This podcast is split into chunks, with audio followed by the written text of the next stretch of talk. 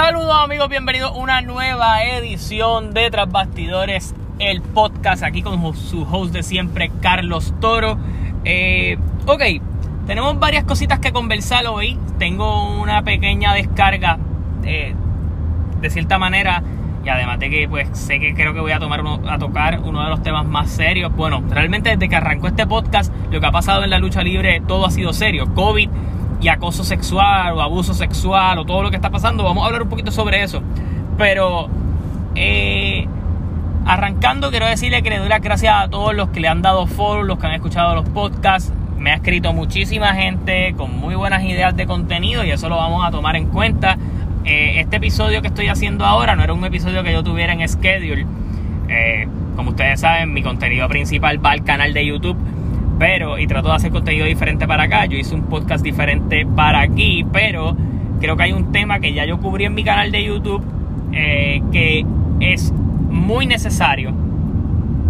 Eh, que quede, primero que quede documentado, segundo que creo que debo conversar con él, creo que puedo aquí ser un poquito más explícito en lo que voy a decir y no tal vez por porque vaya a, usar el lenguaje eso, ese tipo de cosas, sino porque siento que puedo ser un poco más claro hacia los puntos que, me incomodan de la situación y, obviamente pues puedo añadir un poco más de noticias y que el video pues no se vaya de curso. En el podcast me permite hacer esas cosas y es por eso que estamos en esta plataforma. Antes que nada te pido que me sigas en todas las redes sociales, Carlos Toro PR en Instagram, Carlos Toro en Facebook, eh, que te suscribas a mi canal de YouTube, ahí hablamos ya de AEW y NXT eh, hablamos también de todo lo que está sucediendo con la pandemia dentro de WWE, eh, ante varios casos positivos por primera vez desde que sucede toda esta situación. Eh, y aquí vamos a hablar de todo, de todo un poco. voy a arrancar y voy a arrancar con lo que primero quería hablar.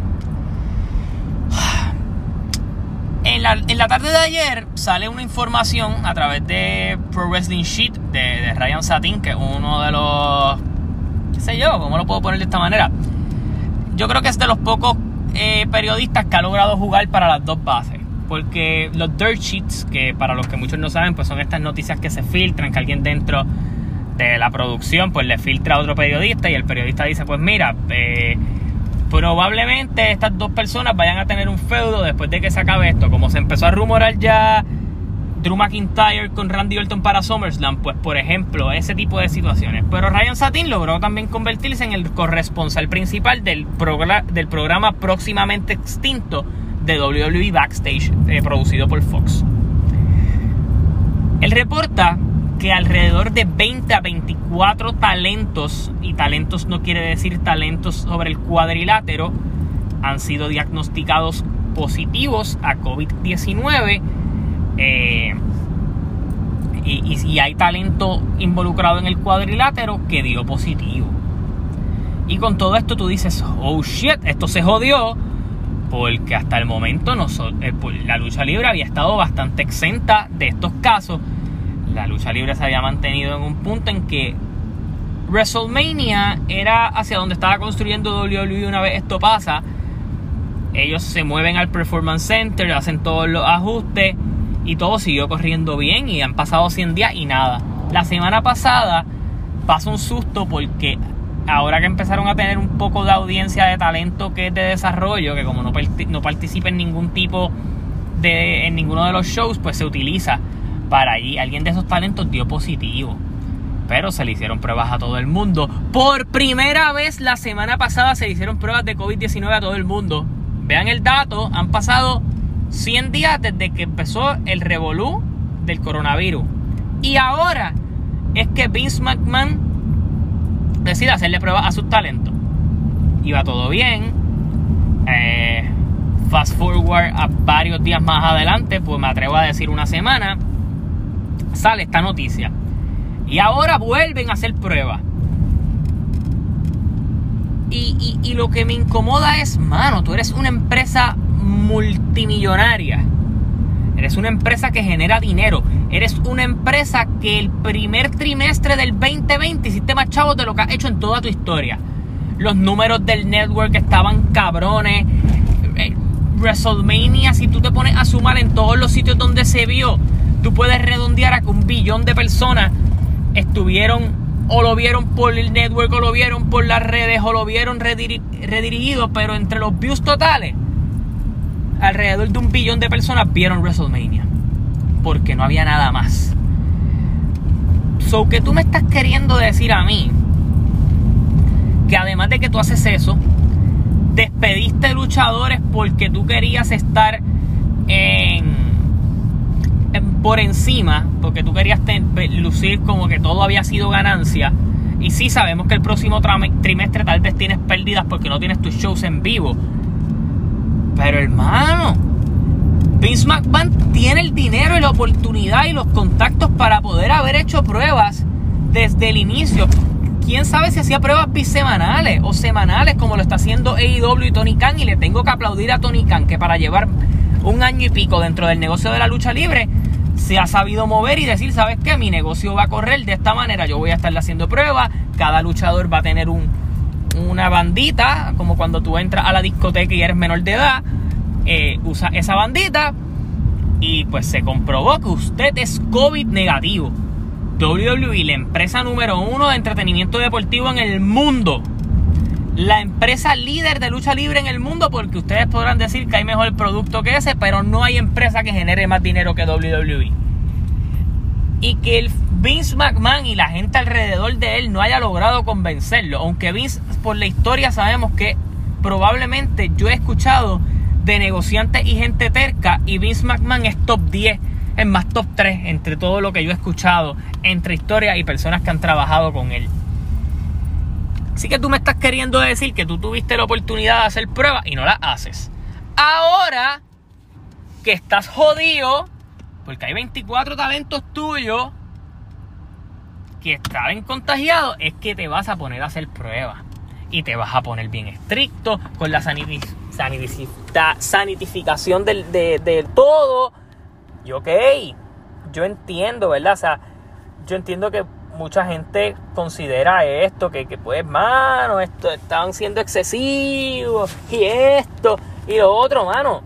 Cuando tú estás bregando en algo que tú estás grabando semanalmente, que grabas horas, que es deportes de contacto, no hay por qué no escatimar en hacerle pruebas a tus talentos. Vamos a la analítica, vamos a comparar el WWE con otras personas que han sabido correr. El fútbol soccer ha estado corriendo con sus pruebas todo el tiempo. Tienen un calendario hijo de puta. Creo que alrededor de 32 a 35 juegos en los próximos 45 días. Esa gente va a estar matándose allí. Los deportes de contacto, el boxeo se está dando los martes y los jueves. Son deportes de contacto. Las pruebas se hacen desde el inicio, hasta en el aeropuerto se le hacen pruebas. En UFC, Dana White, que yo personalmente, porque sigo el UFC, tengo mis diferencias con Dana White, que a veces es un. Ah, un, cabrón, porque no encuentro otra palabra para decírselo. Pero el hombre ha tomado las medidas necesarias. Ahora que él hace lo del Fire Island y van a luchar, eh, van a tener peleas dentro de una isla en Abu Dhabi. Se hacen pruebas en el hotel, se hacen pruebas antes del, eh, horas antes de los pesajes oficiales, se hacen pruebas antes de la pelea, se hacen pruebas en el aeropuerto, eh, antes de montarse en el avión, se hacen pruebas cuando llega del avión. O sea que estos talentos, antes de pelear, vamos a poner que viajan un jueves. Fácilmente la prueba se la hacen ocho veces antes de treparse un ring un sábado. Tú me estás diciendo que, que, que Vince McMahon no podía hacer algo mucho más sencillo que eso. Y el conflicto de esto no es las consecuencias a la salud de, los talentos, porque ahora mismo Renee Young, que es la esposa de un luchador de, que es el campeón mundial de la empresa contraria, aparece con COVID-19. Un talento que no es que sea talento backstage, es un talento que entrevista a luchadores o tiene un contacto directo con ellos. Estuvo en el ring en SmackDown la semana pasada con probablemente 20 luchadores más. De esos 20, si ninguno sale contagiado, Dios los protegió a todos. Kyla Braxton, entrevistadora, COVID-19 positivo. Adam Pierce, productor backstage, COVID-19 positivo. Y se dicen que son 24, o hay 21 personas que no sabemos si tienen, que, que tienen el COVID en estos momentos. Y esto simplemente provoca el caos que ocurrió camino a WrestleMania, que fue que Roman no quiso proseguir porque su, su, salud estaba en riesgo. Kyle O'Reilly en NXT no quiso participar porque su salud estaba en riesgo, ya que pues Roman es ex paciente de, leucemia. Eh, Kyle, eh, Kyle O'Reilly es diabético. Vimos también que Sami Zayn no quiso exponerse. Kevin Owens una vez se enteró que una persona que salió positivo, dejó de participar también por poner eh, por mantener a su familia saludable. Y ustedes no duden que otros top players y otros ciertos luchadores den un paso atrás y digan, ¿saben qué? Hasta que esta situación no se controle, yo no me siento cómodo, yo no voy a exponer a mi familia y tampoco me voy a quedar aquí si mi familia no vive aquí. Yo no voy a estar participando y ustedes, obviamente, la desgracia de uno es la oportunidad de otro y eso siempre se va a entender. Pero me parece que fue una actitud muy irresponsable por parte de Vince de no apretar cuando tuvo que apretar y en, en eso Tony Khan y la otra empresa le dio cátedra de, la situación. Así que realmente eh, sabemos que van a haber más casos positivos. Esperemos que pues en general no nos quedemos sin ver lucha libre, sí la salud de todos ellos y obviamente pronta recuperación a todo el que esté infectado, no solo de los luchadores de lo que estoy hablando, sino en general. Este, pero siendo, bien honesto, bien honesto, creo que, fue que hay un error humano más allá de lo que está sucediendo eh, aquí. Eh, vamos a hablar de varias cosas y es que con estos casos de abuso sexual y toda la pendejada, se ha abierto una caja de Pandora. Ya hemos hablado de Jordan Devlin aquí, hablamos de lo de Matt Riddle, que supuestamente es un caso de chillería. Marty Skrull admitió que durmió, que se acostó con una menor sin saber que era menor. Pero el cabrón tenía 26 años y ella 17. Tú me estás diciendo a mí que, que tú no te diste cuenta. Este, y que fue consentuado, pero ajá, Ring of Honor está investigando eso. Eh, ayer AEW NXT pues empezaron a construir para sus eventos y aquí voy a hablar de Vince por otra parte. A mi entender, Vince está con, una idea, eh, sí, no está escribiendo eh, NXT, pero está metiendo a escuchar en términos de ponle nombre a esto porque la semana que viene tiene Fighter Fest, ahora las dos noches próximas de NXT son el Great American Bash, so vamos a tener nombres de eventos televisivos eh, para competir con, con AEW. Yo siento que Vince no le gusta perder en nada y estar perdiendo en, ratings lo tiene un poco molesto. Charlotte confirmó que simplemente va a estar fuera solo unas semanas, no es que va a estar fuera, como habían dicho, hasta Survival Series y toda la pendejada. Así que eh, todo el que estaba loco por, por, la situación de, de Charlotte Flair, pues eh, le informo que, la situación pues es más, más calmada de lo que de lo que se suponía. Sí que yo supongo, ¿verdad? En mi, en mi, en mi carácter personal, eh, se dice que están reescribiendo lo que iba a ser SmackDown, que hay unos talentos que no van a estar, no van a estar participando.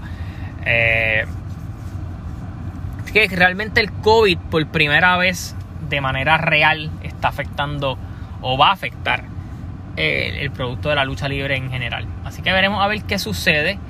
Eh, quise hacer este pequeño podcast hablando sobre eso porque pues creo que, hay unas cosas pasando eh, y no quiero desinformar pero también quería dar mi opinión de que me parece que, que hay una responsabilidad que recae sobre Vince McMahon más grande de lo que en cualquier otra ocasión podía haber sido. Porque considero que, el, que el hombre pudo haber estado muchos pasos antes de lo que, de lo que estuvo.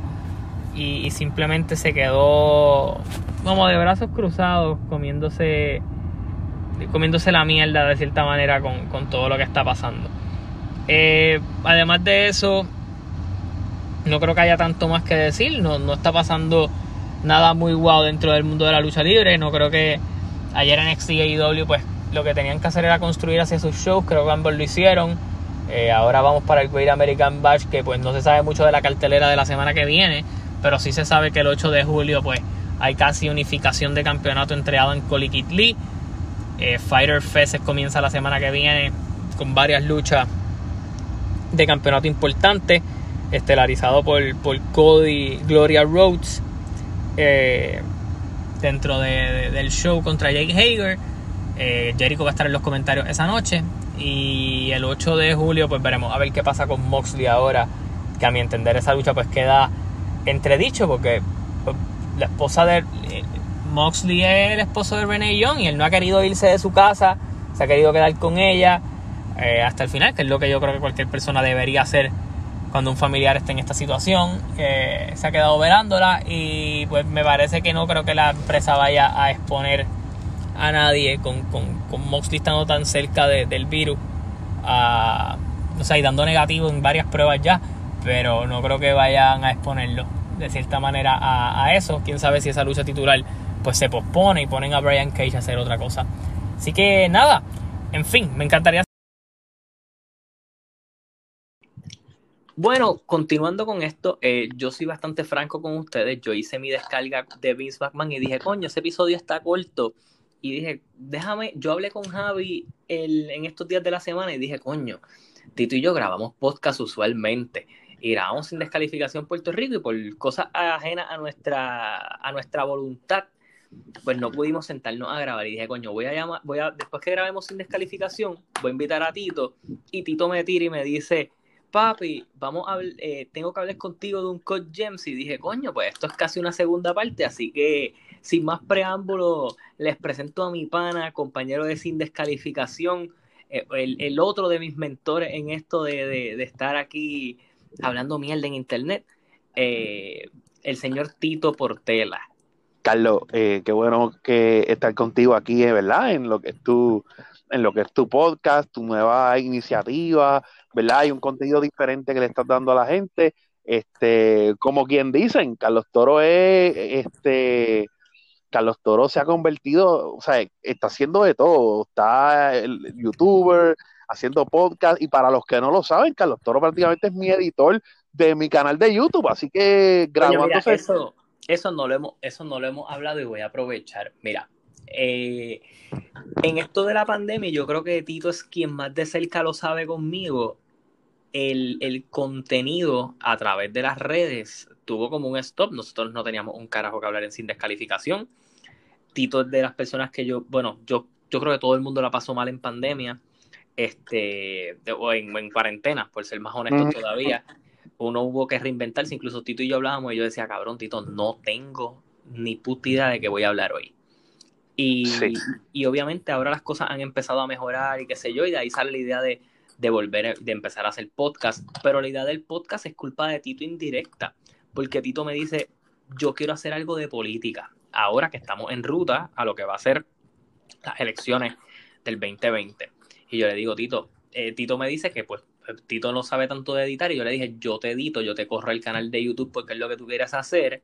Y nada, tú sube Anchor y qué sé yo. Yo veo que Tito tira en Anchor y yo dije, coño, mano, yo tengo Patreon que a veces consistentemente no le puedo dar contenido. Primero porque, voy a ser bien franco con ustedes, subir contenido en Patreon, hay gente que le gusta, a mí se me hace bien complicado y mucha gente que se inscribía venía y me decía, mándame el link de esto para escucharlo en mi, en mi app de podcast favorito y qué sé yo. Y yo decía, puñeta, pues esto es bien complicado. Me moví a hacer podcast indirectamente mientras producía lo, lo, que, los videos de Tito, que salió el tercero hoy, así que vayan allá y escúchenlo. Si, si les gusta escucharlo, escúchenlo en Anchor o en Spotify. Mira, Carlos, solamente es, que el podcast te brinda la oportunidad de eso mismo que tú estás diciendo, de que cada cual lo busque en su plataforma favorita y se acabó. Claro, y es como, eh, y es, es lo que me gusta, y, y, es bien raro porque no era por donde íbamos a arrancar la conversación, pero tú y yo, yo no sé si tú te acuerdas que cuando nosotros empezamos a hacer podcast por Javi, nosotros tampoco estábamos muy convencidos de la idea de transicionar a podcast, yo creo que porque no lo entendíamos bien o no entendíamos cuál era el beneficio. Porque nosotros eh, podcast. Podcast para todo el mundo, mano. Pero hacerlo, hacerlo era diferente. Sí, sí. Hacerlo es cool. Quizás, quizás el público que tiene no es tanto, porque la, gente, el podcast es más bien algo como, tú y yo lo hemos hablado, como es más pegado en Estados Unidos, en Puerto Rico como que todavía esa cultura no ha llegado, en Puerto Rico la gente es bien visual, o sea, el latino es bien visual. Poco a poco me he dado cuenta que el público latinoamericano lo está empezando a comprar y, me doy cuenta porque el éxito de, ahora mismo, y, obviamente esto estoy contándolo aquí, pero el, podcast de Denis, que es la vuelta, está cogiendo muy buenos números. Este, Trifulca también le está teniendo buenos números. Wrestling Empire, toda esta gente está empezando a hacer buenos números y ahí es que tú te das cuenta. Y los números no son tanto en Puerto Rico, esto es lo que me he fijado. Perú, Chile, eh, República Dominicana está empezando a coger el podcast un poco de boom allá. Eh, y yo creo que viene bien atado de que, de que a veces la vida, ahora las cosas están empezando a entrar a la normalidad y no siempre te van a poder ver visualmente. Y es mucho más fácil tú ponerte un audífono y trabajar y escuchar. Seguir haciendo tus cosas. Entonces, a eso fue lo que, eh, ahí fue que yo dije, coño, déjame dar un contenido distinto, porque hay unas cosas que en mi canal, vamos a hacer, aquí vamos a hablar a que son quitados, hay unas cosas que nos jalan, hay, a veces, y nos ha pasado a todos, nos ha pasado a todos los que queremos contenido, que a veces decimos, diablo, eso, eso que voy a subir está bien cabrón. A nosotros nos ha pasado con sin descalificación. Este programa va a estar bien cabrón, porque mira lo que pasó esta semana. Y es una mierda, no tenemos tanto número, a veces hacemos un programa que nosotros creemos que va a ser flojo y hay mucho comentario, mucha gente reaccionando. A mí me ha pasado con videos que yo he dicho, papi, yo hice eso porque en verdad necesitaba contenido y después digo, diablo, fue un palo, o a veces digo, esto va a ser un palo y no lo es, y no ha pasado. Eh, por ejemplo, con, tu mismo contenido, yo pensé cuando estaba editando el video, que como yo produzco tu contenido, eh, que el video de Estados Unidos iba a jalar más que el de Puerto Rico de, tus dos videos, como consideré que el segundo es más educativo, dije, mano, hay mucha gente que no entiende, mucha gente le va a llamar más la atención esto, ya han pasado menos días, pero tú dices, coño, el otro jalo público bien rápido. Y es, la gente de Puerto Rico lo que le gusta es la política de aquí, brother. Pues ahí fue que yo me puse a pensar, coño, mano, a veces el contenido que uno hace más educativo, más cool, que uno dice, coño, mano, lo logré explicar bien, no importa un carajo. El momento en donde tú dices, eso es una mierda, esto no me gustó, es lo que funciona. Vamos a ser bien honestos. La gente que escucha este podcast, que obviamente esto es casi dos episodios en uno, cuando escuchan los primeros 15 minutos donde yo estoy hablando que lo que hizo Vince fue una mierda, probablemente este episodio se habían escuchado, porque dije que Vince era una mierda. Sí, sí, sí, sí. y eso pasa. Mira, te invité acá porque obviamente tú y yo hacemos sin descalificación Puerto Rico, que es un, proyecto que es un proyecto que nos gusta tanto y, siempre pasa alguna mierda que no podemos tenerlo consistente, mano. mano, y es un proyecto que cuando nos sentamos a hablar llega el momento en que tú dices, diantre, hemos grabado más de una hora, esto está en brote.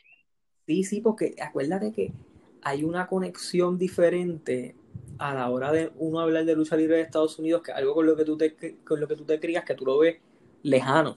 Pero cuando hablas de Puerto Rico, tú dices, papi, ese cabrón yo lo vi en mis redes. Exacto, exacto. ¿Me entiendes? Y yo pues creo que esa, esa conexión de, de, eso, y mano, uno se cría escuchando esto. Y, y, nuestro, y sé que estoy en desorden de los temas que discutimos antes de arrancar esto, pero nuestro próximo episodio es de IWA, IWA Full. Eso es lo que íbamos a hablar.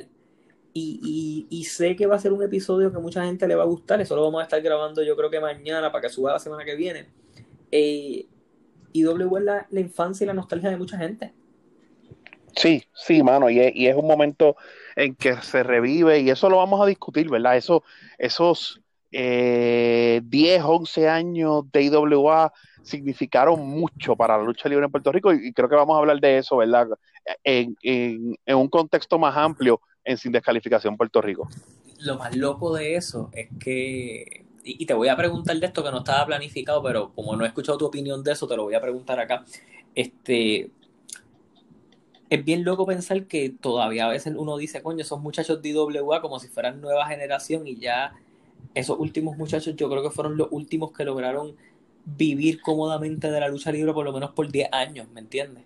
Este, qué sé yo, los Ricky Banderas que se fueron, Apolo, Chicano, toda esa gente creo que logró hacer bastante dinero en esa época y probablemente son la gente que más dinero vio de la lucha libre en esa última ocasión.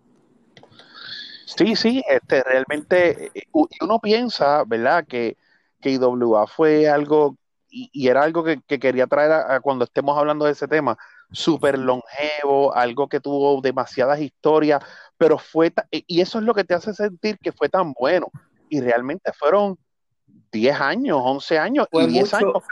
Fue mucho en un plazo de 7 años. Sí, y, y, una década. Bueno, tú y yo lo hemos vivido. Este, ¿Cuánto ha pasado del 2010 para acá? Y uno piensa que el 2010 fue los otros días y estamos en el 2020.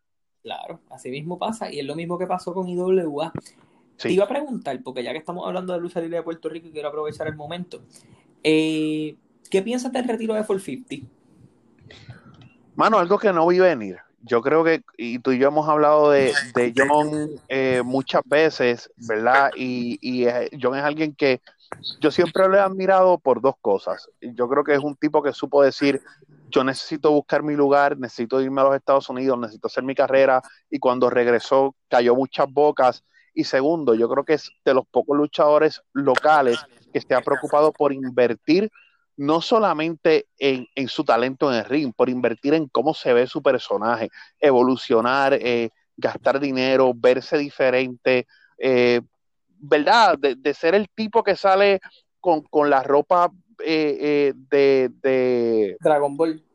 De Dragon Ball y el, y el, y el de esto, el, la luz está en el ojo este, hacer el, el Mecha Wolf, hacer el, el lobo, ¿me entiendes? Con, con, este personaje un poquito, eh, qué sé yo, tiene como una mezcla como de eh, lobo y vikingo y a la vez como que eh, algo dark, ¿verdad? Pues como, ¿sabes? Hacer todo eso en tan poco tiempo como que tú dices, de Andrés, el tipo tiene pasión y además de tener pasión, sabe cómo se brega el negocio. ¿Tú te acuerdas? Y, sé que estamos, o sea, yo hice un episodio en donde hablé bastante de John, pero pues quería hablarlo contigo porque sé que no vamos a hacer un episodio de sin descalificación Puerto Rico de John. Este, nosotros le decimos John porque John es su nombre y hemos compartido con John personalmente este, en diferentes carteleras y, John es tremendo tipo. Incluso voy a, voy a, voy a romper más el esto. Nosotros, y nosotros fuimos a Five Forever con el plan de grabar audios para cuando estábamos haciendo podcast y el, uno de los tipos que nos dio entrevistas sin pensarlo fue John. En, sin descalificación, ustedes, yo creo que yo era parte de la página también para ese entonces, se recaudó dinero para, para una operación que se tenía que hacer John. Eh, so que con, con, con Mecha Wolf hay una historia, pero tú te acuerdas cuando Mr. 450 decide convertirse en Mecha Wolf. Yo creo que yo fui de los muchos que también dije, coño, mano, si tu gimmick está funcionando cool, ¿por qué cambiar tu nombre? Y creo que el tiempo le dio la razón porque él logró cambiar la imagen de Dragon Ball Z a mercadear su imagen teniendo sí todo lo que tenía antes, pero en esteroides, ¿me entiendes? La imagen del lobo, de toda la vestimenta larga, la entrada. Yo creo que es que, que de la misma manera en que tú lo ves porque sientes que invirtió mucho en su personaje y yo creo que Ricky es otro que invirtió en su personaje más tarde, pero, pero creo que de los dos que más han invertido en su personaje, creo que son ellos dos, al menos en Puerto Rico. Y, sí. Y, yo, y por lo regular tú dices algo que, yo estoy muy de acuerdo. Cuando un personaje, sobre todo en Puerto Rico, ¿verdad? Eh, pega y es de una manera, no se atreven, o sea, eh, vamos a hacerlo de una manera.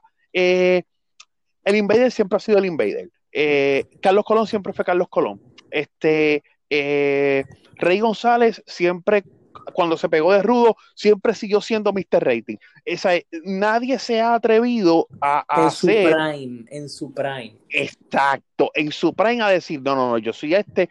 Y tal vez, quizás otro que lo hizo es el sensacional Carlitos a hacer Roger. Exacto, está Roger. dos tengo que darle crédito que le salió. La jugada salió. Está el Roger, un nombre que nosotros al principio nos decía, cabrón, eso no hace sentido. Y ya para mí... y de caballo, de ser el tipo que tú puedes decir, o sea, el tipo más babyface en la lucha libre en Puerto Rico, que era el sensacional Carlito, se convirtió en un super heel. Incluso a mí me gusta más de heel que de babyface. Definitivamente. Entonces, Mega Wolf logra hacer lo mismo y lo hace en su prime, ¿me entiendes? Y yo creo que de los luchadores, y, yo creo que hay un crédito, al menos a mi, a mi opinión. Mano, él era un junior completo en Puerto Rico, se fue para el carajo, se reinventa, regresa, tiene esa super lucha con Carlito, el público lo abraza, lo, lo, compra, eh, tiene esa serie de luchas con Royal que, mano, yo creo que de lo mejor. De lo, lo mejor de la pasada década fueron esas luchas entre ellos dos, yo no creo que haya duda. Pero más allá de eso, a pulso llega a México, a pulso sale, llega a salir en, televisión de WWE, eh, a pulso este, mano, el hombre vive ¿Te acuerdas, de, ¿Te acuerdas de aquella lucha en 100% lucha en Ponce Con contra Lince. Dorado? Esa lucha estuvo cabrona. Ustedes narraron allí. Nosotros estuvimos allí, sí, mano, y fue como que una experiencia como que, o sea, eh, esa lucha de 450 y Lince Dorado es una lucha que tú dices, mira, esto es una lucha de, de NXT, o sea, esto no es lucha libre de Puerto Rico. No, y, y en el sitio donde la vimos, que me acuerdo que era en Ponce, Como un centro de, de, Pero- como- de como una comunal, algo así. pero papi, eso era bien metido para adentro en Ponce, en la Juta como para Junta. Y me acuerdo que yo encontré parking ahí y eso estaba explotado, explotado, explotado, explotado, bien lleno. Y me acuerdo que como el sitio era pequeño, había un montón de gente de pie. Eso parecía un lumberjack match de público nada más. Y, y, y la energía que había estaba bien cool. Ese proyecto de 100% lucha eh, estaba cabrón, mano. Estaba bien cool. De verdad Sí, estaba bien sí. cool. Y yo creo que, que Roger ahí, y que Roger, este, for 50 y, y Lince Dorado dieron un, un super luchón ahí. Lince Dorado estaba a punto de irse ya para WWE. Eh, Sí, sí, es- estoy es contigo. Mentira, ambos entraron a lo del Cruiserweight. Lo que pasa es que John era el, el, el backup si había lesiones. No, y John se lesionó después. Y John se lesiona en 205. Sí. Mira, pero yo creo que ya cubrimos a, a, a eso que quería preguntarte, porque pues creo que aunque nos tomó por sorpresa y, y me gustó mucho que hizo, y esto, esto lo voy a hablar con él, porque aquí voy a dar la primicia. Yo tengo en schedule eh, sentarme a hablar con John prox- eh, próximamente, no les voy a decir fecha, pero John puso una lista de gente con la que quiere luchar antes de irse, así como lo hizo Cody. No sé si te acuerdas cuando quedó libre Cody, el gallo Sí. tuyo, que puso una lista y te voy a decir los par de nombres que puso aquí, al menos de la lucha libre en Puerto Rico. Puso unos nombres bien chéveres. Eh, mira, con Roger otra vez, que sería buena. Eh, con Fashion, que él no ha luchado en Puerto Rico con él uno a uno. Y, el, y lo otro es West Side Mafia, porque sí ha luchado en contra individual, pero en pareja no. Yo creo que esas luchitas que escuchen los, los promotores de Puerto Rico y las hagan. Yo creo que ese retirement tour de, de John debe ser bueno. ¿Te gustaría ver una lucha en el uno para uno de 450 con Morgan? Papi, ellos lucharon, yo me acuerdo, Ellos lucharon. en Sí. WWL en Mayagüez. Yo creo que ese- esa lucha, si Morgan ganaba, tenía una oportunidad titular, ¿verdad? Morgan ganaba el campeonato, papá. Era por el Ganaba el título. campeonato. correcto. eso Porque sí. Tabú luchó con Morgan. Exacto, el que luchara de ellos dos, el que ganara de ellos dos, peleaba con Mecha Wolf por, por el título, sí. Sí, porque te acuerdas que ahí fue cuando Mecha Bull se quita la careta y le da una pera al Invader. El Invader 3. Claro. Y a Morgan también por, todo, Sí, por toda la cancha. Eso, eso quedó bien hecho, eso quedó súper bueno. Este, Pero como te digo, cambiando un poco de tema, tú escuchaste nuestro podcast ayer, el de Javi y. Claro, y- claro. Y hubo una película que tú me tiraste y me dijiste, por culpa de ustedes, quiero ver un Code Gems. Cuéntame tu experiencia viendo el Code Gems. Mira, yo he escuchado mucho de Uncle James, que es una película, es de finales del año pasado, ¿verdad que sí? Sí, diciembre. De diciembre del 2019.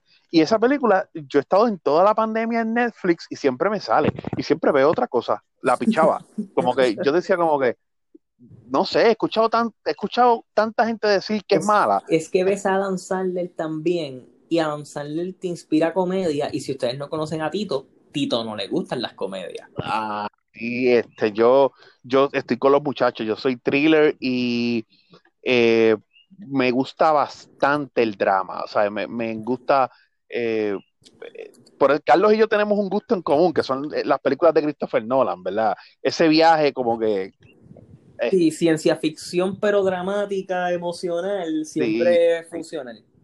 esta película, a ti, a ti a mí nos encantó esta película eh, de, de rescate, Dios mío, en la playa, en la Segunda Guerra Mundial. Ah, este Dunkirk o, o 1917. No, no, Dunkirk. Dunkirk No, es una película es bella, es espectacular. espectacular y, y la y realmente Dunkirk es una película donde, donde las conversaciones es mínima, mínima. Dunkirk es exactamente que- igual que un Cut Gems. Es una película que no es para todo el mundo. Mira, Sí. pero pasando a Uncle James, me gusta, o sea, no la encontré mala. O sea, no, no es, no es esta, no es, yo pensaba que el twist del final, el que la gente habla que dice, entre perdí mi tiempo, no, no, yo digo, no, no, la vi y, y tiene el sentido, pero es una película que todo el tiempo está en high, o sea, tú ves el tipo todo el tiempo peleando, todo, el, todo, es una gritaera, todo es un problema, este, siempre, o él nunca se quita de, de, tener problemas, él siempre está buscando más conflicto, siempre está buscando eh, joder, ¿sabes? tirarle la mala a alguien, parece que el tipo le debe chavos a todo el mundo desde el principio, ¿sabes? El tipo e, es un problema, mano. él es un truquero, él es un truquero. Entonces, ah. la película arranca con él ya tú sabiendo que debe chavos de sus apuestas, porque te ponen desde bien temprano que su debilidad son las apuestas. Ajá. Y que él tiene una joyería super cool para donde viene Kevin Garnett. Eso está bien, cabrón.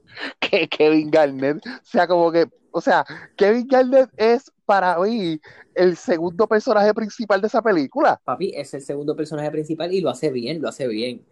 Garnett, Garnett, lo dio todo, bendito. y entonces.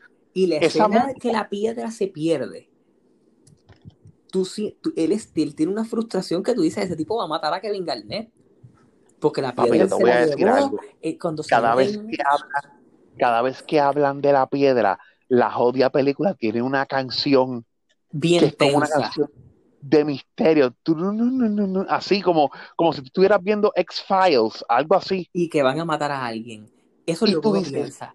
Y tú dices, entonces tú al principio piensas que esa película está basada en la jodia piedra, ¿me entiendes? O sea, que el tema principal es la piedra, cuando la piedra realmente es una loquera dentro de la película, ¿verdad? Es algo, es algo más... Eh, es el hilo conductor, es, el hilo conductor de uno de los dramas de él, porque básicamente él debe chavo aquí. La piedra es un delirio realmente que, que le da a Kevin Garnett con que eso lo va a hacer ganar. Sí, y él, siendo el truquero que es, eleva el delirio de la piedra. Sí. Incluso hay una escena, de no sé, el, tú sabes que ellos van a la cancha de los Celtics y se mete por la parte de atrás y el tipo lo mira como que lo está haciendo pasar una vergüenza.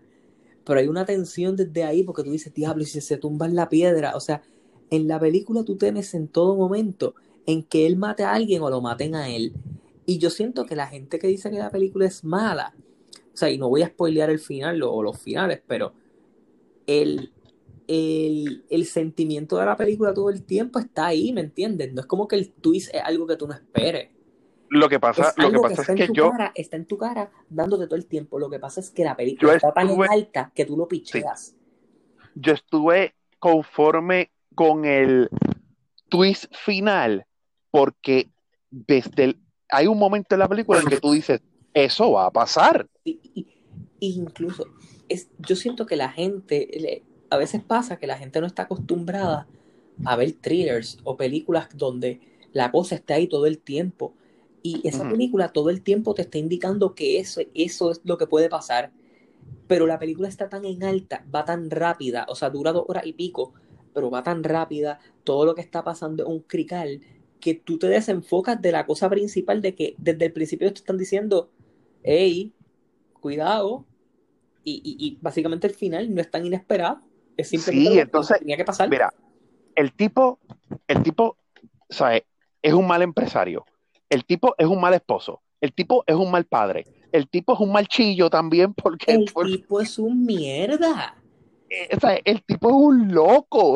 vamos a ser honestos. Esta es la película. Si tú ves esa película, hay nadie es cool. Hay todo el mundo es gente mierda. Todo el mundo es gente mierda. Y el único conflicto es que tú en, algún punto quieres que él, con lo mierda que es, todo le salga bien. Que le salga. Cuando, cuando, cuando, o sea, tú quieres en algún momento que los Celtics ganen, que él gane la apuesta y que, y que él se quede con la gata también. No, papi, mi escena favorita es cuando él está en tensión y se pone a llorar con la jeva y la jeva está encojona con él y se pone a sobarlo y él está, papi, estoy con mucha tensión, vamos a hacer esto y se fugan los cabrones por el edificio porque él debía chavo. Papi, escúchate esto.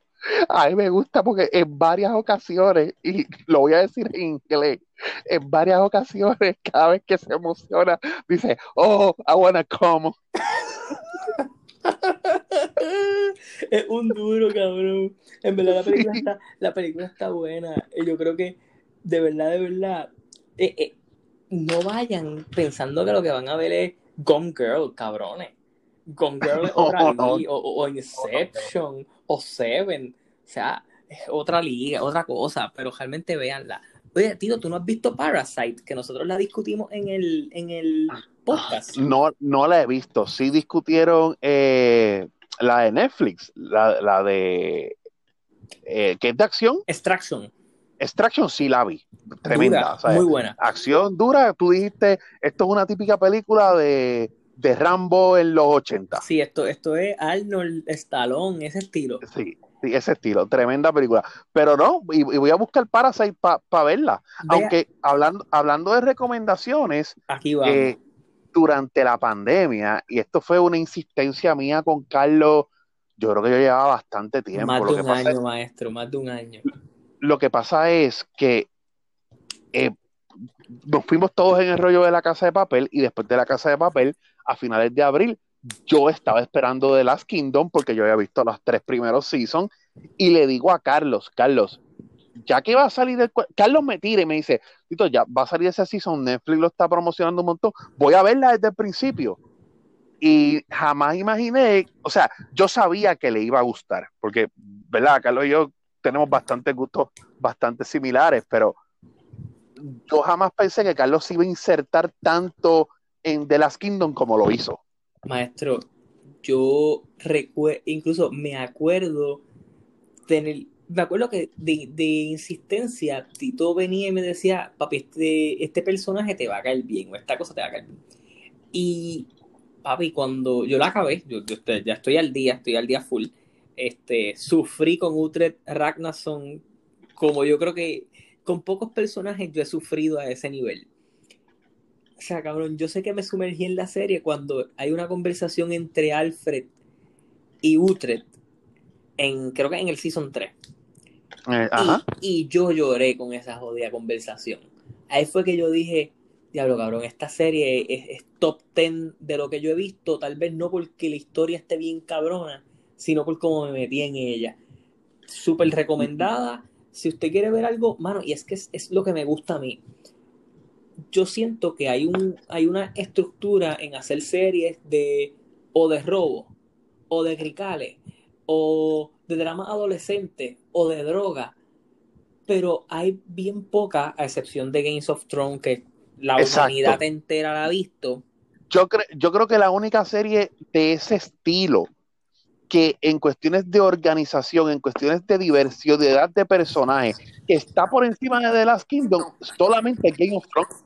Sí, porque, por ejemplo, están los Vikings y yo no he visto nada de eso, ¿me entiendes? Yo no, no, puedo hablar de lo que no he visto, pero me atrevo a decir que, hay bien pocas series en ese estilo. Es como, por ejemplo, yo tengo un pana que escucha el podcast que se llama Xavier, que estudió conmigo, que me dice, cuando tengas break, ve Peaky Blinders y hace un podcast hablando de ella.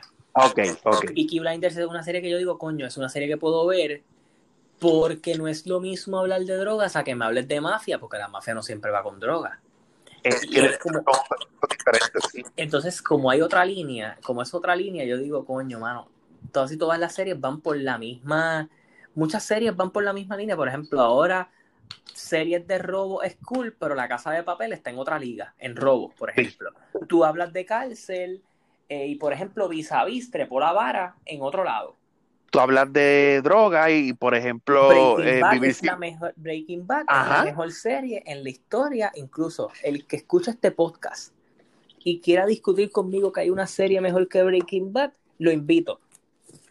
Estoy, sí, Carlos, Carlos, Carlos está full con que Breaking Bad es su, es su serie favorita es, de todos serie favorito de todos los tiempos y yo, yo estoy bien seguro que, cualquier persona debe estar en, en, acuerdo en que si no es la 1, es la 2 para muchos. Para mí es la 1, yo creo que es lo mejor que yo he visto. Eh, aunque yo creo que también tiene mucho que ver con que yo vengo de ser fan de la lucha libre y la construcción de un personaje para mí es, es, primordial. Y creo que Breaking Bad es la mejor serie construyendo un personaje desde su desde el piso hasta arriba hasta verlo caer. Mira, Carlos, por lo regular, y es algo que The Last Kingdom tiene. Por lo regular, cuando una serie tiene muchos personajes o tiene una diversidad de personajes haciendo cosas diferentes, las historias se pierden. Y, y The Last Kingdom tiende a saber, eh, ¿verdad? Por ejemplo, en, esta cuarto season sí te dejaron en el aire el otro hijo de Utrecht, que no lo trajeron, pero sí tiende a cerrar todas las historias, ¿sabes? Cuando te abren una historia de que aquel está por allá con la mujer, bla, bla, bla, te la cierran. Sí, es, Como, es como la historia que hay en este season último con Brida, que es como una historia bien aparte y en los últimos tres capítulos se entrelazan las historias y cae. Eh, no, y, entonces Brida, Brida pasa a ser de la amiga de Utrecht buena, o sea, de, como que la buena de, de, de los daneses a un personaje detestable en la cuarta temporada. Sí, a ser un personaje en que, papi, te... te sí, en, que tú dices, en que tú dices, ay Dios mío, ¿por qué Utrecht no la mandó al Valhalla? Sí, sí, sí, este personaje que, que, que te jode que esté vivo porque representa un peligro para, nuestro, para el héroe de la historia. Y, algo, ¿verdad? Para, para finalizar y, y, que quiero invitar a la gente a verla, es que por lo regular, las primeros seasons, eh, y el que no la ha visto, pues comienza a verla poco a poco, pero en los primeros seasons siempre una batalla final. Y en este cuarto season... El primer, la batalla final en el cuarto episodio. Cuando en el cuarto episodio se da la batalla, tú dices, ven acá, ¿qué va a pasar aquí? O sea, jamás, jamás piensas que de la manera en la que se acaba la temporada es, como se acaba. ahí ahí te, tiene, tiene un twist en una serie de época, ¿verdad? Tiene un twist que, muy pocas series lo tienen, ¿verdad? Que tú, todo el tiempo estás esperando el conflicto para la batalla y de momento eso no pasa. Sí, sí, sí, y se van como por un lado más diplomático eh, sí, de hecho, el cuarto season es bastante político. Es bastante político. El season más político no lo hace malo, incluso es bueno porque te deja mucha intensidad para el próximo season, que no sabemos si es el último realmente, uno no sabe cuando ellos planean. Y tú ves, y, oye, y tú ves la serie subiendo de calidad comparando el primer season con el cuarto, ¿me entiendes? Sí, acuérdate que, acuérdate que Netflix la cogió, es de Netflix ahora. Así que pues Netflix intenta siempre darle una estructura bien similar a todas sus series tú sabes cuando una serie es producida por Netflix y cuando no lo es. Yo creo que... Eh, y Utrecht Radner es tremendo personaje, brother. Sí, él lo hace eh, muy bien. Yo creo que entre... Yo creo que Utrecht es un muy buen héroe dentro de la historia, aunque sigo pensando que Alfred y Beoka son los MVP actoralmente hablando de la serie. Sí, sí, sí. Bueno, Beoka es algo que, que yo tuve que parar la serie.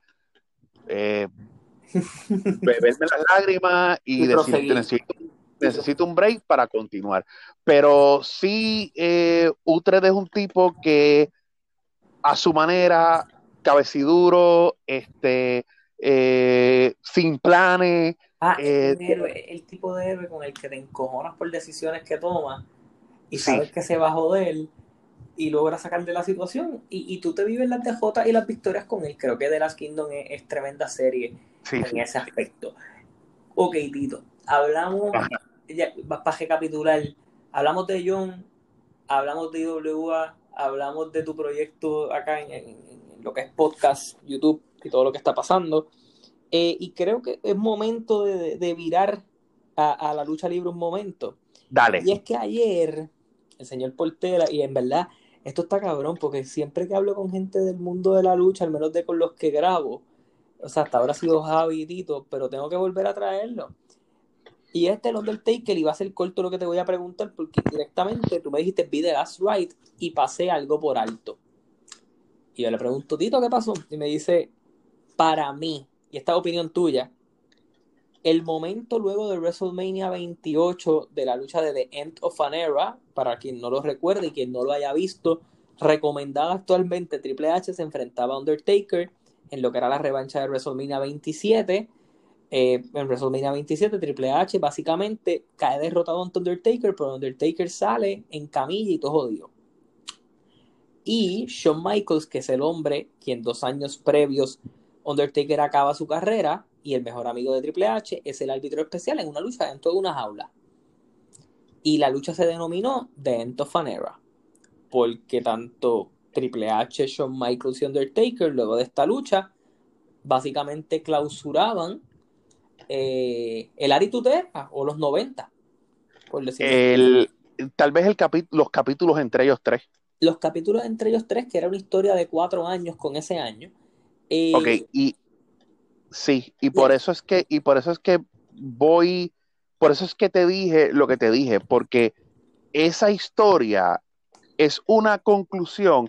Cuando, o sea, cuando tú has visto que fuera de, tal vez tú podrías decir, los primeros WrestleMania que fueron basados en Hulk Hogan, pero cuando tú habías visto que WWE podía o, o puede mantener el inicio y el final de una sola historia en cuatro años. Sí, es, es, es que fue poco común, porque en Japón es usual hacer eso ahora, ¿me entiendes? exacto. En Japón sí, pero, eh, porque pues en Japón, por ponerte un ejemplo, Kenny Omega perdió en el 2000, esto es un ejemplo, en el Omega y Okada duró, bastante, sí. Pues, vamos a poner, eh, o, el mismo que Okada y, y Naito. Okada y Naito también. Okada le ganó en el 8, en el Wrestle Kingdom 8 creo que fue, ellos no eran el main event, se enfrentan otro año más, esta vez son el main event, vuelve a perder Naito, y este año, que era la unificación, Naito gana. Una historia de alrededor de seis años. Pero en este caso fue diferente, porque Shawn Michaels lucha con el Undertaker, hace el reto, WrestleMania 25. Probablemente y para muchos, y yo creo que esta es la conversación de las mejores, una de las mejores luchas de la historia. Sí. Y pensar. Eh, y, probablemente la mejor lucha que se ha dado en WrestleMania. Eh, vamos a WrestleMania 26 porque Shawn Michaels estuvo a un pelo de ganarle. Y eso moldeó a Shawn Michaels al punto que aunque ganó campeonato en pareja con DX y todo, Shawn Michaels le cuesta el campeonato en el Chamber a Undertaker. Shawn obliga a Taker a que vuelvan a luchar. Exacto. Básicamente, él, él, él, porque Taker le había dicho que no. Y, y Sean dice, pues yo voy a ganar el Royal Rumble para jetarte por el campeonato. Y eliminan a Sean del Royal Rumble. Y la única forma que él consiguió fue metiéndose en el Elimination Chamber y que Jericho, el rival de su, uno de los rivales más cabrones de su vida, le quitara el campeonato Taker para que entonces él lo aceptara la lucha y Taker le dijo, yo acepto si tú te retiras cuando yo te gane. Y Taker gana. Ellos son el main event. Y es la única vez que vemos a Taker darle respeto a alguien, dándole la mano después de haberle ganado. Mira, yo voy a, voy a recapitularte un par de cosas y, después te voy a decir por qué para mí es el momento más impresionante. Tal vez Shawn Michaels es considerado para muchos el mejor luchador de todos los tiempos. Para ti, ah, ah, espera, espera, espera, espera, espera, espera, espera, tengo que aprovechar este momento. ¿Lo es para ti o no? Mira, yo tengo un gusto bien particular por Bret de Hitman Hart, pero yo tengo que admitir que la, el Montreal Screwjob eh, tal vez acabó con lo que Bret debió haber sido. O sea, inclusive Hitman dice que si él pudiera darle para atrás al tiempo, nunca se hubiera ido a WCW, a pesar de lo que pasó en Montreal. Si lo hubiera preferido eh, arreglar. Exacto, lo hubiera preferido arreglar y tal vez hoy en día estuviéramos considerándolo, sí, como el mejor luchador de todos los tiempos. Otras personas consideran que es Hulk Hogan. Yo te digo que yo considero hoy en día que entre Shawn Michaels y Undertaker está el mejor luchador de todos los tiempos. Undertaker y Shawn Michaels, ¿esa es tu conversación?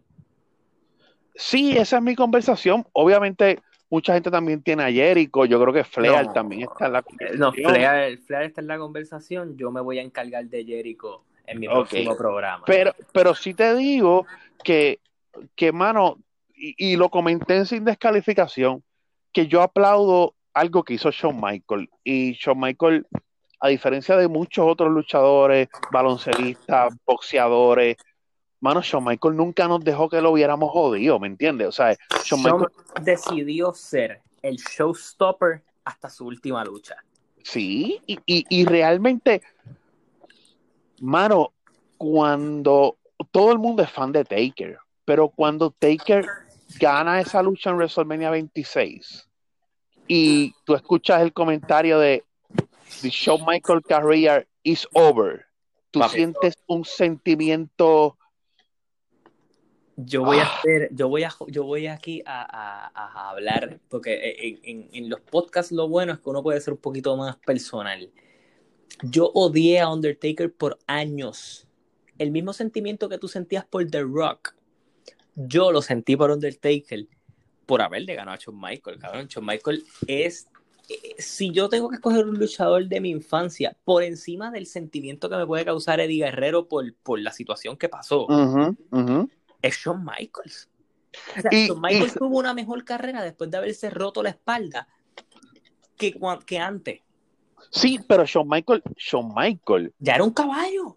¿sabes algo? Shawn Michael tuvo que también romperse la espalda para ser una mejor persona. El mismo Undertaker dice en su documental, eh, Shawn Yo no lo Michael de los soportaba. 90, yo, no lo soportaba. Y decía, entonces mucha gente decía, yo ama muerte a Anchor. Estamos aquí, estamos aquí. Síguelo. Mira, pues voy a seguirlo. Eh, Dale. mucha gente, mucha gente decía, mano, yo amo trabajar con Shawn Michael porque es, es seguro que el tipo me va a hacer lucir cabrón. Pero bregar con él es complicado, él como persona es una mierda. Y, y era, era lo que decía todo el mundo, era todo el mundo. Incluso, mano, Shawn Michael es el único tipo que yo creo que le ha sacado la mejor, la mejor lucha de la carrera de Diesel. Se la sacó Shawn Michael en WrestleMania y después Bret Hart. Claro, no, no solamente eso, Carlos. Tú ves que, que por ejemplo, y, y es verdad lo que dice Taker, porque la gente dice que después de Montreal, Undertaker se metió en la oficina de Vince y se metió a buscar a Shawn Michaels para reclamarles por lo que había pasado.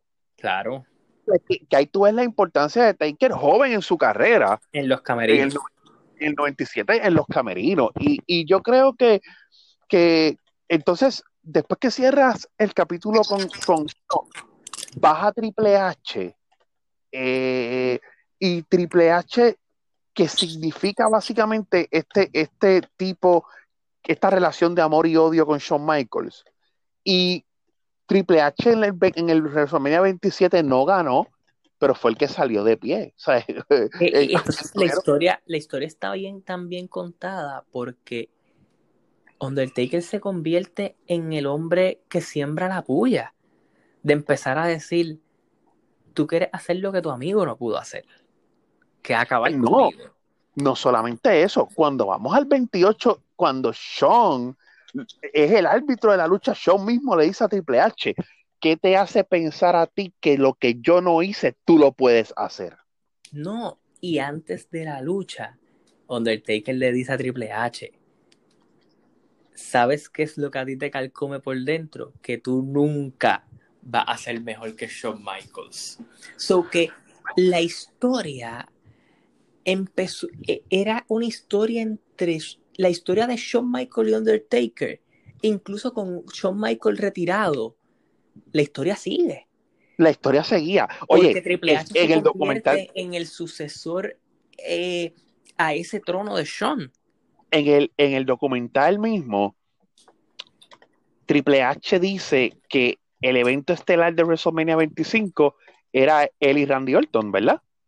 Y que cuando después, que cuando pasa la lucha, mientras está pasando la lucha de Shawn Michaels y Undertaker, Triple H le dice a Randy Orton, sabes que estamos jodidos. Y, Y, y básicamente mira, sí, esa lucha fue malita. sí, y mira, y te voy a decir por qué el final de WrestleMania 28 yo lo reviví y me causó muchas emociones. Mira, la historia de Undertaker y, Tri- y Shawn Michaels empieza en un eh, en un Hell in the Cell. En el Eh, 97. En Hell in the Cell, eh, la en esa primera misma- Hell in Cell. exacto, en esa misma historia debuta Kane. Eh, Shawn Michaels es el árbitro de la lucha. Shawn Michaels, a pesar de que quizás pudiera sentir, porque yo sé que, que, que en algún momento llegaste a pensar que Shawn no quería tampoco que Triple H ganara porque entonces Triple H hacía lo que él no pudo hacer, ¿me entiendes? Sean está tan dispuesto. O sea, la lucha está, la psicología de la lucha, porque es a lo que vamos. Y, y, y, mano, hablar de esta lucha, eh, el podcast casi debería llamarse que está hablando de esto. Pero en el fondo, cuando tú lo vienes a ver, a través de la lucha, tú ves que Sean trata de mantenerse lo más neutral posible. Y, llega un momento en que no puede. WrestleMania y estás con Undertaker, que es el tipo que no solo tú estuviste así de ganarle, sino que en el intento de ganarle perdiste tu carrera. Y tu mejor amigo está intentándolo, incluso hay un punto en que Sean está resistiendo y, y, Taker jode, y jode, y jode, y él le mete el switching music. Triple H le Oye, hace pedigree, y tú crees que la cacha se acabó. Y cuando eh, eh, se sale del pin Undertaker, la cacha se va a un esquinero y se tapa la mano, o sea, la cara con las manos. Y tú dices, no puede ser. Papi, y cuando se... tú estás hablando de eso, tú estás o sea, hablando de esto, yo, yo me transporto a ver la lucha. Porque yo, Oye, yo, yo siempre quise que la hacha se acabara, ¿me entiendes? Entonces, me acuerdo que yo creía, papi, cuando él le da el switching music y el pedigree, yo dije, se acabó. Yo me acuerdo haberme parado de la misma forma en que nosotros nos paramos en el Royal Rumble cuando eliminan, cuando llegó Edge papi, yo me he parado y ese tipo se ha virado y yo me sentí como Shawn Michael. Papi, yo te voy a decir algo. Cuando eso, yo, o sea, después de WrestleMania 28, yo llegué a pensar, y por eso tal vez en el 30 el impacto de terminar la racha es tan, eh, eh, es tan icónico. Porque después de lo que pasó, los dos años de Shawn Michael y los dos años de Triple H, ya uno dice, esa racha no va a terminar. Yo pensé lo mismo. A mí me pasó lo mismo. incluso hay otro momento en esa lucha que es bien icónico. Triple H le está dando unos sillazos bien cabrones a Undertaker. Y Sean decide quitarle la silla a Triple H de que bastaba. Y, empieza entonces a, a, ver esta, esta, eh, la crisis de Sean entre dejo a mi amigo matar a este tipo o ser el árbitro, ¿me entiendes? Y esa psicología de toda la lucha. Y después Taker coge a Triple H y le da una clase de pela al final. Que, que, incluso Sean se echa para atrás porque él dice, mano, yo dejé al otro hacerlo. Y cuando se acaba la lucha, que los dos levanten a Triple H. Sí. Porque primero Taker levanta a Sean y después, ¿verdad que sí? No, no. Triple H, levanta Taker. Él, él se para con Taker, Joker, y Sean está intentando parar a Triple H.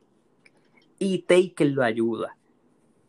Porque Taker salió en pie en esta ocasión.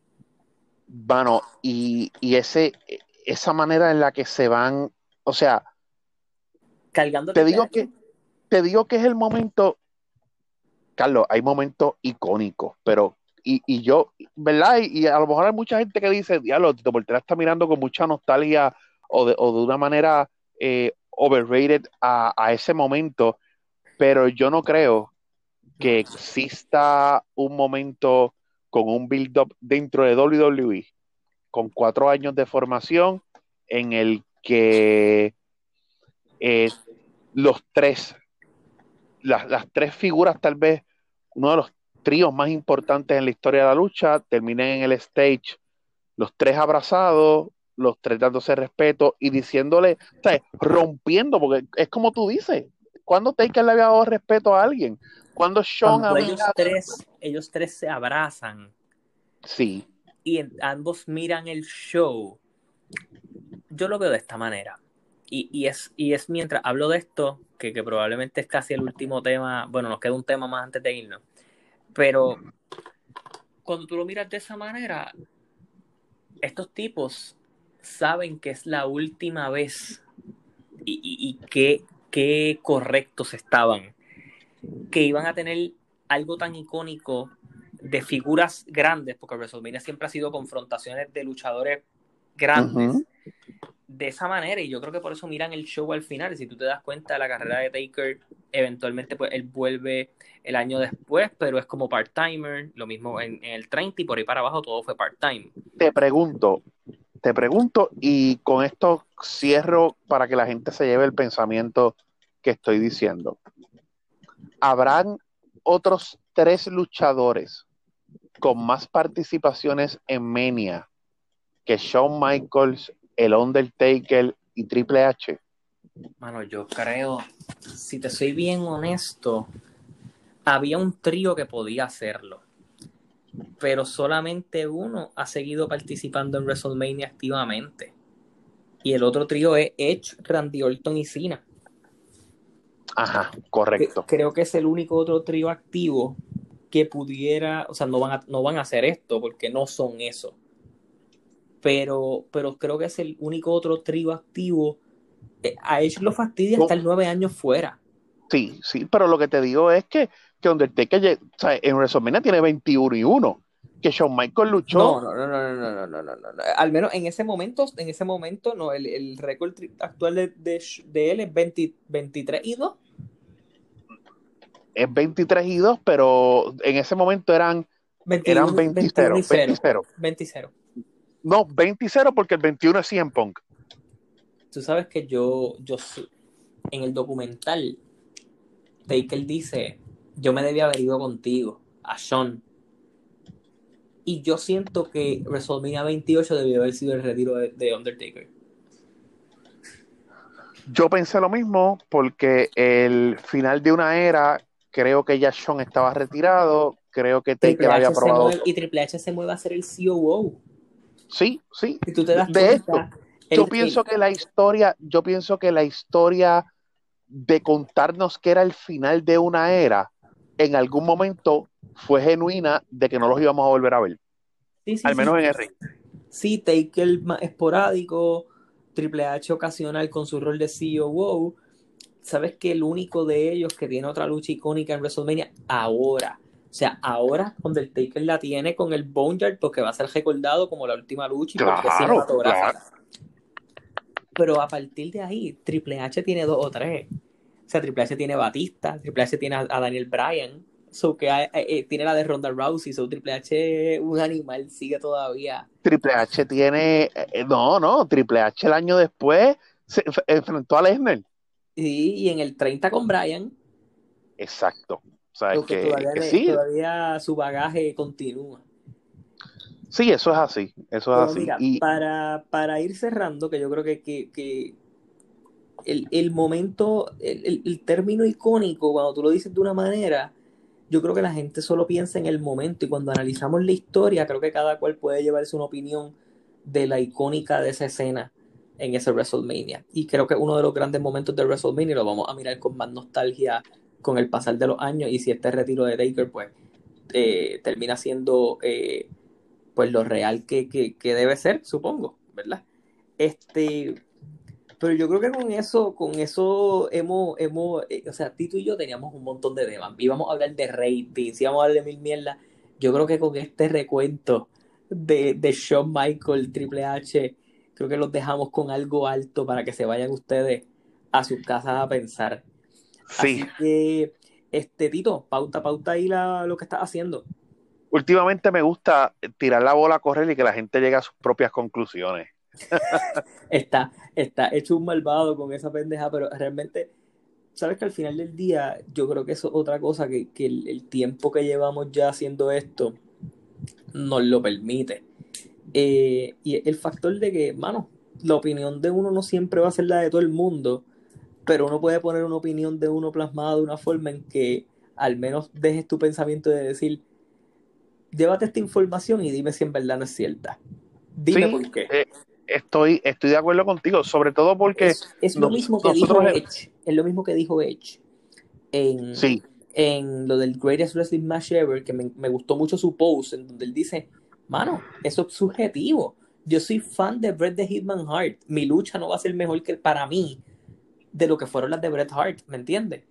Y yo creo que, que simplemente es buscar hacer un argumento de entrar en esa conversación eh, y, por eso a veces sirve mejor soltar la bolita y ya.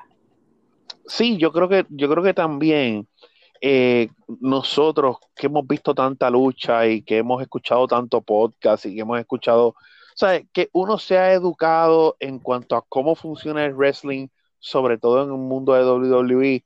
Yo creo que uno tiene la, ¿verdad? Ya la, la posibilidad o la opción o el don, como quieras llamarlo, de poder sustentar con varios argumentos una posición que tú asumas y que la gente pueda decir, porque a lo mejor uno de momento asume una posición y hay mucho público que dice, es una loquera. Y cuando tú vas argumentando y vas diciendo, bueno, pero esto, esto y esto, mucha gente termina convenciéndose. Hay, hay algunos que, que, tienen su pensamiento crítico, ¿no? Pero otra gente termina diciendo, mira, sí tiene sentido. Claro, e, es el, mi próximo show, que la gente no lo, no lo sabe, pero lo voy a contar aquí. El próximo podcast, eh, eh, hablando de Shawn Michael y Chris Jericho, porque ambos los consideran mucho los GOATs. Y, y, y, la conversación ha empezado a tomar fuerza en las redes. Y yo me fui dato por dato, longevidad por longevidad, eh, hablando un poquito de lo que habían hecho. Y es como, es como tú y yo hemos hablado muchas veces, porque, mira, eh, Tito y yo, nosotros fuimos a lo de Five Forever eh, y Tito conoció a Bret Hart. Y, Tito es un fan ávido de Bret Hart. O sea, probablemente yo creo que si mi luchador favorito de mi infancia es Shawn Michaels, supongo que la de Tito es Bret Hart. Sí, correcto. So que yo es, es bien, pero al final del día, si Tito y yo tenemos una conversación de quién tuvo mejor carrera entre Shawn Michaels y Bret Hart, la conversación se cae en un minuto. Claro, es que es obvio. Y es, y es, y, y obviamente eso es lo que pasa. Hay luchadores grandes, pero cuando vas a la carrera y en el argumento crítico es bien complicado. Es como, es como tú argumentar, y, verdad, y esto es algo que, nosotros lo hemos hecho, eh, que, eh, o sea, sí creó un gran impacto, pero lo que Stone Cold estuvo brillando en WWE fueron cuatro años. Sí, lo que ayuda a Stone Cold a quedar en una gran posición es el dinero y el impacto que tuvo en el negocio. Sí, correcto. Igual que The Rock, igual que The Rock. Papi, pero otro más que tiene ese mismo conflicto es CM Punk, que nosotros lo adoramos. El prime de Punk fue corto. El prime de Punk fue del 2009 al 2012, ya.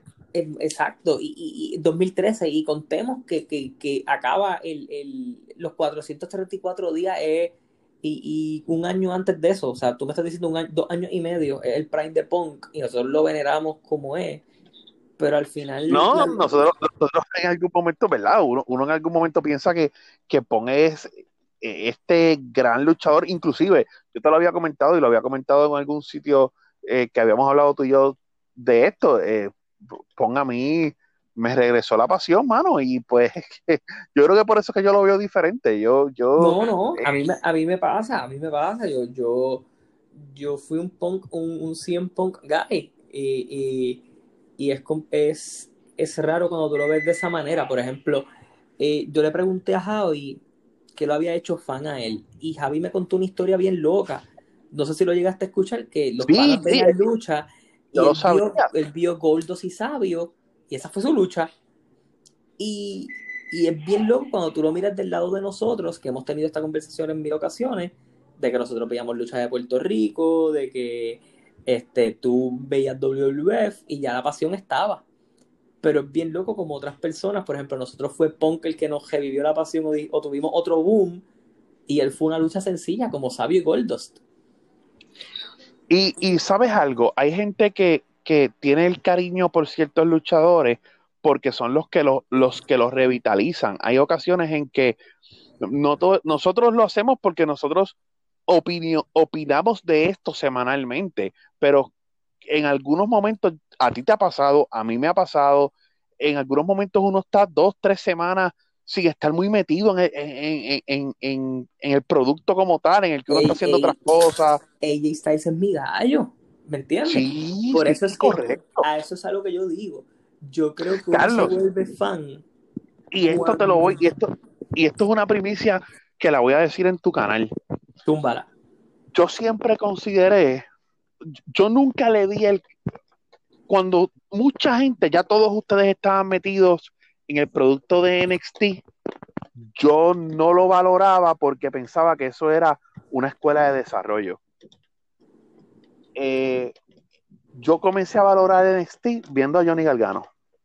Claro, Y yo creo y entonces tú me preguntas, y yo sé que tú me preguntas, y yo sé que mucha gente dirá, pero ven acá, porque, porque a ti te le gusta tanto Gargano, un tipo que, que si yo digo que, que, que Adam Cole pesa 100 libras, pues Gargano pesa 98, o sea, realmente, ¿sabes? Y es bueno en el ring y todo, pero tampoco es que tenga la gran carisma, pero fue un tipo que yo vi y yo dije, a mí me gusta lo que hace ese tipo, y de ahí en adelante, yo no me pierdo NXT. Pues exacto, es como yo te digo, por ejemplo, para mí, la significancia de AJ, para mí, papi, yo veía Impact, porque yo tenía Spike. Yo, cuando Raw en Spike y pusieron Impact en Spike, pues yo seguí viendo. Y desde el primer momento, AJ Styles capturó mi interés porque era diferente a todo lo que estaba en WWE.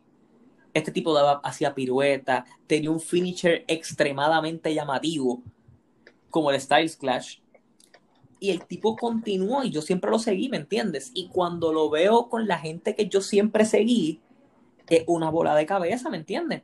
Porque era donde nadie yo hace, ver. Nadie hace un pele kick como AJ Styles, brother. Con cuarenta y pico años, ¿ah? Qué caballo. No, y lo otro, lo otro, y, y, otro talento que es así. Tú jodías con Adam Cole, papi. Adam Cole para mí, o sea, a mí me encantaba NXT pero el, eh, eh, yo tengo que decir que el primero que a mí me. El, que me hizo mi fan de NXT es Sami Zayn. Sin problema, lo admito. Pero el tipo, los dos tipos que confirmaron para mí NXT como algo que yo no me pierdo semanalmente es Kevin Owens y Adam Cole. Esos son mis gallos. Incluso cuando mucha gente prefiere a Valor y toda esa pendejada. Y te la tengo que dar porque posiblemente en unos años estaremos, inclusive ya lo podemos decir, yo creo que Adam Cole ha sido el mejor campeón que ha dado NXT. No, no, no había duda. Te la, terminé, dando, te la terminé dando ahí. El tiempo me dio, el tiempo me dio la razón. Coño, Tito, pauta ahí lo que estás haciendo en YouTube y, en podcast antes de que nos vayamos. Pues mira, sin descalificación Puerto Rico, la semana que viene Carlos y yo vamos a tratar de subir ese eh, eh, eh, podcast de completo únicamente de IWA, la historia de IWA, lo que nos gustó, lo que no nos gustó, los momentos clásicos, los momentos importantes los malos, los buenos, síganos en sin descalificación.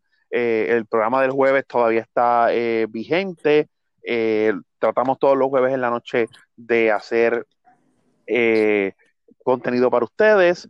La página de sin descalificación que también tiene las últimas noticias. Y Política con Daniel Portela, lo puede buscar en, en YouTube, lo puede buscar también en su, cualquier aplicación de podcast. ya hay tres episodios arriba. Este, política, con Daniel Portera lo consigues en Anchor de esa manera en YouTube. Si vas a buscar el canal, escribes Daniel Portela y te aparece. Este, obviamente tiene la cara de Tito con unas gafas, ese es el logo del canal, ahí lo van a encontrar, hay tres videos allí ya corriendo. Ya hay tres este, contenidos, sí. Hay tres allí, y si usted prefiere las la aplicaciones de podcast, pues ya está disponible en todo. Este, me, lo estaba chequeando casi ahora, por eso te digo. Ok, perfecto. Y pues, Carlos, pues gracias una vez más, ¿verdad? y siempre eh, gracias a ti y gracias por aceptar la invitación. Sé que nos pusimos aquí a última hora a ponernos a hablar de esto. Y Tito y yo siempre tenemos un conflicto. Ah, vamos a grabar algo de 15 minutos. Y pues casi el, podcast, casi el, podcast, termina siendo sobre Tito Portera, así que ya se jodió el título. Tendré que poner descarga, descarga a, a Vince y, y conversación con Tito, pero lo vamos a hacer así que nada, Tito, gracias por aceptar la invitación como siempre. Este, a ustedes les digo nada, este, sigan a Tito en sus plataformas, sigan a Sin Descalificación, eh, que es un proyecto que, por más que pase el tiempo, siempre hay un cariño bien especial. Yo creo que, que, es un símbolo de la amistad de, de, tres panas que se conocieron por lucha libre. Y, y, más allá de eso, nada, me siga aquí en, cualquier, en todas las plataformas, me consigues en Instagram como Carlos Toro PR, me consigues en Facebook como Carlos Toro y me sigues en mi canal de YouTube, que es donde siempre tengo contenido nuevo para ustedes casi diario. Sé que lo he abandonado bien cabrón con los live, pero volvemos pronto. Así que nada, este, gracias Tito, eh, gracias a ustedes y nos vemos. Y nos vemos hasta la próxima. Ahí se acabó Tito. Tuvimos otro tiempo, un montón de, de tiempo. 23 aquí, 36 en el otro y los 17 del principio. Ahí hay una hora y pico. Se jalte. Bueno, Coño, tienes, tienes contenido ahí para el fin de semana. Ay, sí, eso yo subo uno mañana y el otro el domingo y me despreocupo. El, lunes, el lunes, cuadro con el lunes cuadro con John a ver qué hago y, y, lo subo al canal y después dos días más tarde lo subo acá en el podcast. Exacto. Dale, papá.